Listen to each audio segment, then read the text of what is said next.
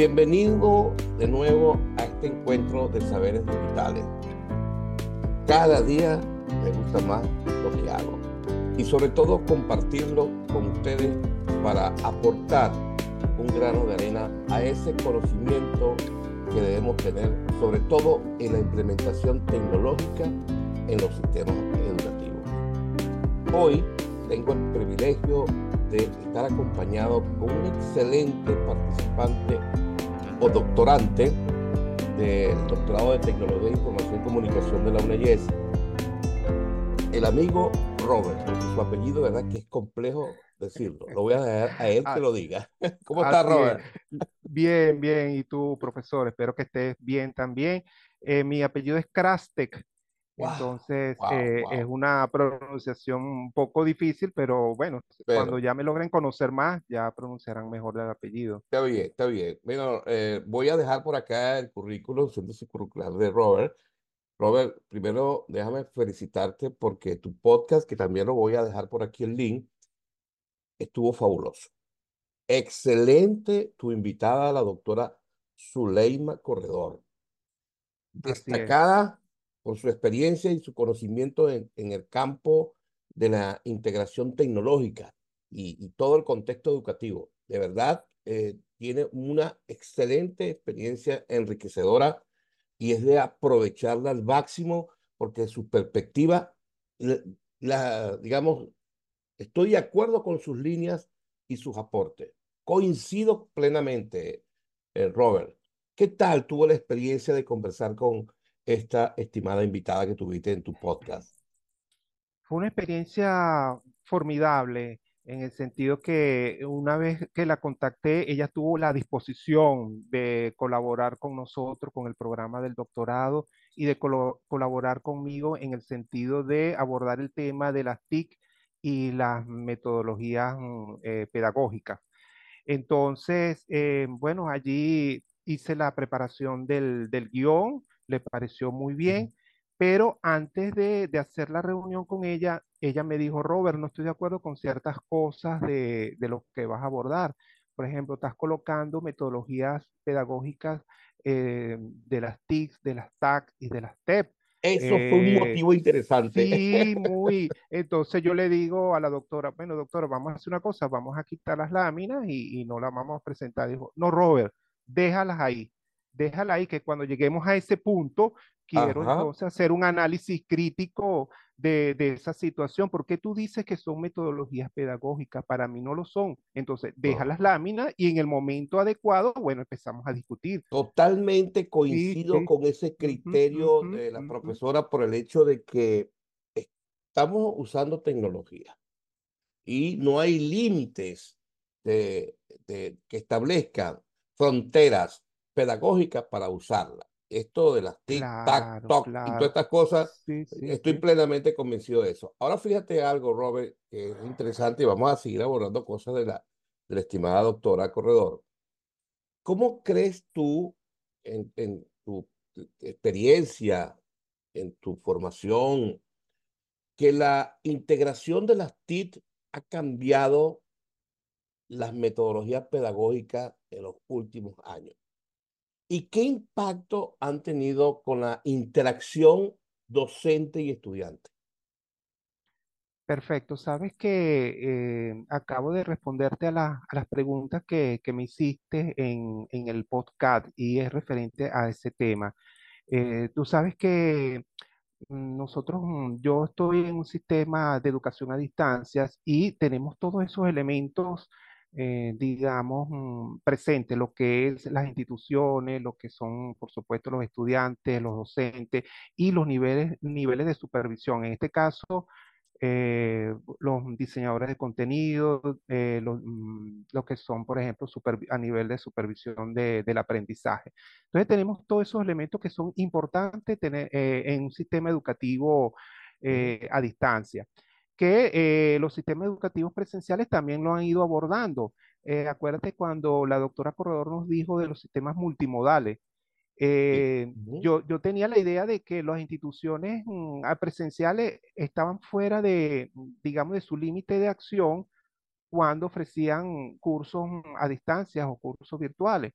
y la doctora Corredor confirmó que en vista de que esos avances tecnológicos han surgido de una manera vertiginosa, entonces eh, el sistema educativo a través de, de la, bien sea del, del CNU y de otras instituciones del Ministerio de Educación, han implementado estos sistemas multimodales para, eh, digamos, dar, dar base para que el sistema de relación profesor-estudiante continúe de una manera armónica, ¿no? Entonces, eh, ya todos nos, nos, acordamos, por supuesto, de la pandemia, entonces ahí entró esto, todo estos sistemas de tecnología que sirvieron de medio de medio de transmisión de los contenidos para que se realizara el sistema de enseñanza-aprendizaje de una manera adecuada. Es que yo creo que ya esto se ha sembrado, o sea, la tecnología en el nivel multimodal, o vamos a Inclusive, yo pienso que ir hoy día a un aula de clases sin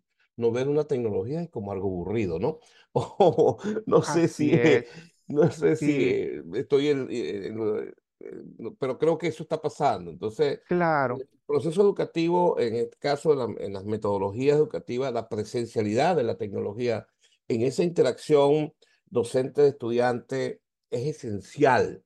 Inclusive, inclusive en aulas en aulas físicas, presenciales, es necesario tener, contar con, con, estos, con estas herramientas por el hecho de que la, la, la, cantidad o el volumen de información para un, fortalecer un aprendizaje es fundamental. Y además de eso, la, se han generado algunos elementos de algunos recursos técnicos y algunas tendencias que han permitido, pues, de alguna manera, fortalecer las metodologías de aprendizaje. Y estoy de acuerdo con la, con la doctora por el hecho de que las metodologías pedagógicas no han cambiado, siguen manteniéndose, pero el hecho de que la tecnología aparezca la han fortalecido. Y eso es, una, es un tema que mm, quiero eh, conversar contigo, porque basado en esa discusión que tú sostuviste con, o esa entrevista que sostuviste con la doctora Corredor, ¿cuáles son los principales desafíos que enfrentan eh, o enfrentamos los educadores con la, con la integración de las tecnologías en sus metodologías de enseñanza. Yo no sé yo diría, si es algo Yo diría que eh, por lo menos hablar de desafío, hay que hablar de que em, a veces nosotros como docentes queremos, de, queremos implementar ciertas cosas, eh, ciertos mecanismos de, tecnológicos. Bien lo dijo la doctora Corredor, que lo importante es no integrar de una manera impulsiva la tecnología, sino cómo saberla integrar, eh, cómo eh, de una manera crítica, cómo poderla implementar y no implementarla de una manera muy, mm, muy ligera, muy, apresurada. Entonces, eh, este, para que ese cambio tecnológico de una nueva manera de hacer la cosa sea una innovación. Y, por supuesto, al haber la innovación, que, que es la incorporación o la integración de las TIC, hay eh, se cumple, en este caso, el proceso de enseñanza-aprendizaje, que es el, objetivo final de todo, de todo sistema educativo, el sistema de enseñanza-aprendizaje. Las TIC es un medio, es un medio que es atractivo, que eh, eh, tiene muchos beneficios, y, pero el fin, el objetivo final es que se haga la, ese proceso cognitivo entre, eh, eh, eh, del estudiante y que el docente sea más bien un facilitador del aprendizaje. Entonces ahí es donde hablamos de metodologías activas. o sea, ya la palabra activo ya me suena, ya este, suena a que, a que los estudiantes y el docente estén de una manera dinámica, activa en la interacción con los contenidos instruccionales. ¿Cuál es una de las mejores maneras de, poner en práctica esa interacción? Bueno, utilizando el medio tecnológico, que el estudiante no se sienta aburrido con una herramienta, porque como bien lo dijo también la doctora Corredor, muchas veces nosotros como docentes colocamos a un estudiante cuatro o cinco horas en una videoconferencia, se va a aburrir, se va a cansar. ¿Entiende? Entonces, si tú lo, consultas con, con el estudiante y mm, le, le pregunta qué herramientas prefieres. ¿Prefieres una videoconferencia? ¿Prefieres un, un, video? ¿Prefieres otra, otra herramienta? ¿Prefieres utilizar un chat?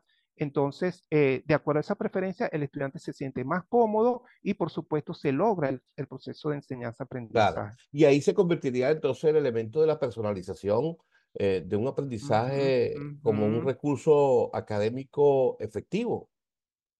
Sí, sí, porque ya la personalización eh, ya, eh, ya juega el, el papel importante, es las preferencias, ya las preferencias del estudiante, la preferencia del docente, cómo debe, cómo se debe evaluar, qué herramientas puede utilizar, eh, cuál es más atractiva que otra. Entonces se produce esa, esa interacción tan activa de manera que entonces se dan los diferentes, eh, los diferentes procesos. Y también juega muy importante la institución, ¿verdad? La institución debe, debe Eso velar, es es debe, más, de debe hecho, supervisar.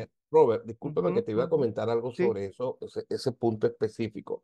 Fíjate que la doctora Corredor, ella enfatizó la importancia de la formación continua del, del profesorado, ¿no? En el uso de las tec- tecnologías eh, de información y comunicación. O sea, una, una formación inclusive, yo diría, permanente. Es una, una, es. una formación fundamental que tiene que tener el docente a diario en sus manos y, y, y sobre todo la posibilidad de su accesibilidad, ¿no? En función a ello, ¿cómo crees tú que las instituciones educativas puedan apoyar de una mejor forma la formación continua de un docente? Bueno, yo pienso que más que todo es ofreciendo las herramientas, ofreciendo las facilidades, las facilidades de conexión de- del Internet y, eh, por supuesto, la, la formación permanente. Eso, eso es clave. Fíjate que la profesora Corredor habló sobre la resistencia al cambio. Muchas veces los docentes, nosotros como docentes, tenemos resistencia a ese cambio, a, esa, a ese cambio paradigmático de una, de una manera de hacer las cosas. Pero entonces no debemos tener esa resistencia, debemos más bien tratar de favorecer esos, mm, utilizar esos mecanismos en favor a, lo- claro, a estos procesos. ojo, ojo, ojo, Robert, acuérdate, estamos hablando de la institución. ¿Qué debe hacer la institución? Obviamente, la, gestionar la disponibilidad de recursos, de, eh, eh, Sí, no tanto de recursos de usabilidad, sino de formación, para capacitación, para así es, inclusive integración a los currículos de las tecnologías de una manera, eh, digamos, que pueda ser eh, comprendida, aceptada y asimilada por el estudiantado, ¿no? Y con así es. esa disposición. ¿Estás de acuerdo conmigo, no? Claro, claro, claro, muy de acuerdo. Eh, por ejemplo, que las instituciones ofrezcan aulas virtuales, pero que estén allí, eh, digamos, dándole la, la facilidad al docente que se va a formar en en el uso de esa herramienta. que, que la, que la va a diseñar de una manera atractiva y pedagógica a que los estudiantes puedan interactuar con él. Pero entonces para eso la institución debe estar supervisando y formando al profesorado para que de alguna manera se den todos estos procesos. Mira, Robert, hay algo reflexivo de esta conversación con la doctora. De verdad, me, me fascinó mucho. Y si ella llega a ver este podcast, le le envío un saludo y un respeto. Y ojalá tenga la oportunidad de conversar con ella con, en estos medios y a través de este tipo de, de compartir de conocimiento, ¿no? Algo que me llamó poderosamente la atención fue el hecho de, de la ventaja y desventajas de la disponibilidad de una herramienta con respecto a quién la tiene. Eh, es decir, esa brecha digital de la equidad, de que todos tengamos los, vamos a decirlo así, los útiles tecnológicos, tanto el docente como la institución y como, por supuesto, uno de los protagonistas principales, que es el estudiante, eso es algo que plantea un desafío, ¿no? Esa, es, esa, ese, es- ese precepto que yo estoy conversando, esa referencia que dio esta eh, excelente doctora, me, me generó pues la, la preocupación esencial que debe tener todo país en función a lograr que se consolide un sistema educativo basado en el uso de la tecnología. Así es, así es. Y y, y fíjate es, una cosa, ¿ah? que este, cuando hablamos de, de integrar y hablamos de inclusión, entonces eh, ella también quiso abordar ese tema, porque en mis investigaciones yo pensaba que eso se trataba de manera diferente. Ella dice, no, Robert, este, integrar e inclusión, tú lo buscas en el diccionario y significa lo mismo. Entonces, no hay un autor que sustente que haya esa diferencia. Vamos a hablar de integración, simplemente, vamos a hablar de integración o vamos a hablar de inclusión, es lo mismo.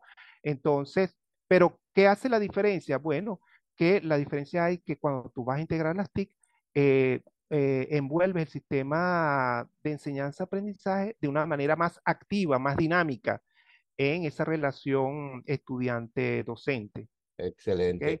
Bueno, Robert, ¿y qué, qué puedes reflexionar finalmente con respecto a esta experiencia que pasaste? ¿De qué manera fortaleció tu, tu área de investigación con respecto a, lo que esperas pues, de tu proyecto, de tu tesis final? Sí, bueno, eh, mm, tú sabes que una de, de, mis variables de investigación, o más bien el área de incumbencia de mi investigación, es las TIC en los sistemas educativos. Entonces, eh, estoy allí, mm, digamos, muy, mm, muy integrado con esta idea y con esta, con esta línea de investigación de mi, en este caso, de mi tesis doctoral. Y una de mis variables es conocer el sistema de evaluación eh, que utilizan las universidades eh, y este, cómo, cómo va evolucionando esos sistemas de evaluación, el rendimiento estudiantil a través de la minería de datos, que es mi otra variable de investigación. Entonces, eh, mira, eh, se compagina muy bien este subproyecto de las TIC y los sistemas educativos con una de mis variables de investigación, en este, caso, en este caso los sistemas de evaluación estudiantil. Y, Entonces, creo que estoy muy satisfecho. Claro, exacto. Y yo creo que el campo de la analítica de datos que genera todo este sistema educativo o plataformas de accesibilidad para, digamos, apoyar a la formación, es una, una fórmula mágica esencial para efectos de medir y determinar eh, los niveles de, de aceptación, de accesibilidad, de preparación, de formación, todas esas métricas que de algún, de algún modo nos ayudan a lograr entender el mecanismo eh, o, la fórmula pedagógica que se está usando a través de estos medios. La, analítica de datos es esencial, más que la... Yo creo que todo es equilibrio, ¿no? Así es. Todo es esencial. La manipulación de la plataforma, la alimentación de la plataforma, la accesibilidad a la plataforma, la disposición de recursos, todo eh, es un equilibrio. La analítica de datos, verificar la evaluación, seguimiento y control de lo que se está disponible en esta plataforma para determinar un aprendizaje es fundamental para lograr una, una retroalimentación efectiva. No tanto de, un, de una asignatura como tal, no tanto del uso de una plataforma, sino de la formación esperada del individuo. Claro, perfecto, Robert perfecto. Bueno, excelente experiencia. Gracias. gracias, ¿verdad? por estar aquí presente y aportar con tu grano y esencial grano de arena esta, este compartir de, saberes. Así que bueno, invito a todos a que visualicen el link donde está el podcast de Robert, además su currículum y sus contactos para cualquier información adicional. Seguimos avanzando. Muchas gracias. Muchas gracias, estimado doctor. Saludos.